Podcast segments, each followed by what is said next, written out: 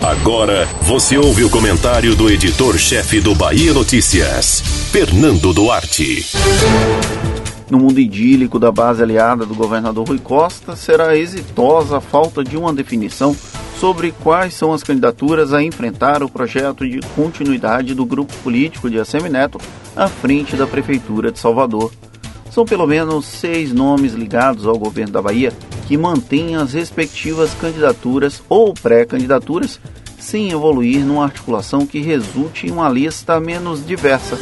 Sargento Isidório pelo Avante, Lídice da Mata pelo PSB, Olívia Santana pelo PCdoB, Major Denise pelo PT, Bacelar pelo Podemos e Eleusa Coronel pelo PSD.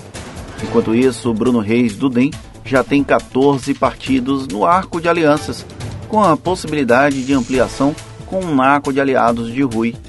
É uma contagem desigual do ponto de vista de tentáculos políticos.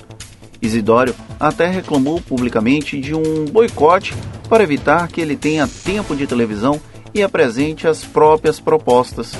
Tirando o conservadorismo aliado à esquerda e ao trabalho social da Fundação Doutor Jesus, não me parece que o deputado federal tenha tanto conteúdo assim.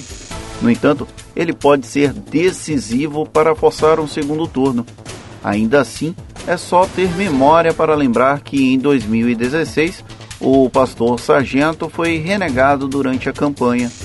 A deputada federal Lídice da Mata chegou a sinalizar que o PSB pode sair em voo solo, pois há dificuldades em construir alianças. O desafio do partido é manter a competitividade para a chapa proporcional, caso a ex-prefeita não tente retornar ao Palácio Tomé de Souza. Há um raciocínio pragmático nesse ponto, especialmente quando as pesquisas realizadas até agora sugerem que Lídice poderia disputar um eventual segundo turno com Bruno Reis. Ela e Isidório são os aliados de Rui que melhor pontuam nelas. A questão da proporcional também tende a ser decisiva para a manutenção da campanha de Olívia Santana.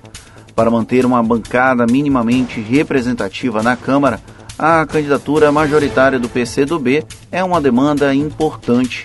A favor de Olívia, ainda consta o apoio do Progressistas, que já retirou a candidatura de Nilton, que foi o único partido da base do governo estadual a defender um outro aliado.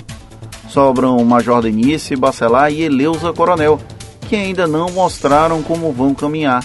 O PT não tende a recuar e o Podemos chega a sugerir esse caminho, mesmo ao flertar com outras legendas de fora do circuito tradicional da política baiana, como Rede Sustentabilidade.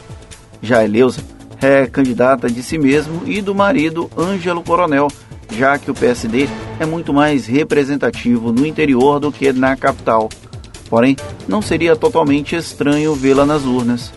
Enquanto Bruno Reis pode, no máximo, sofrer um caldo do próprio ego no mar de tranquilidade que se desenha a eleição, os adversários buscam um espaço para causar uma tempestade.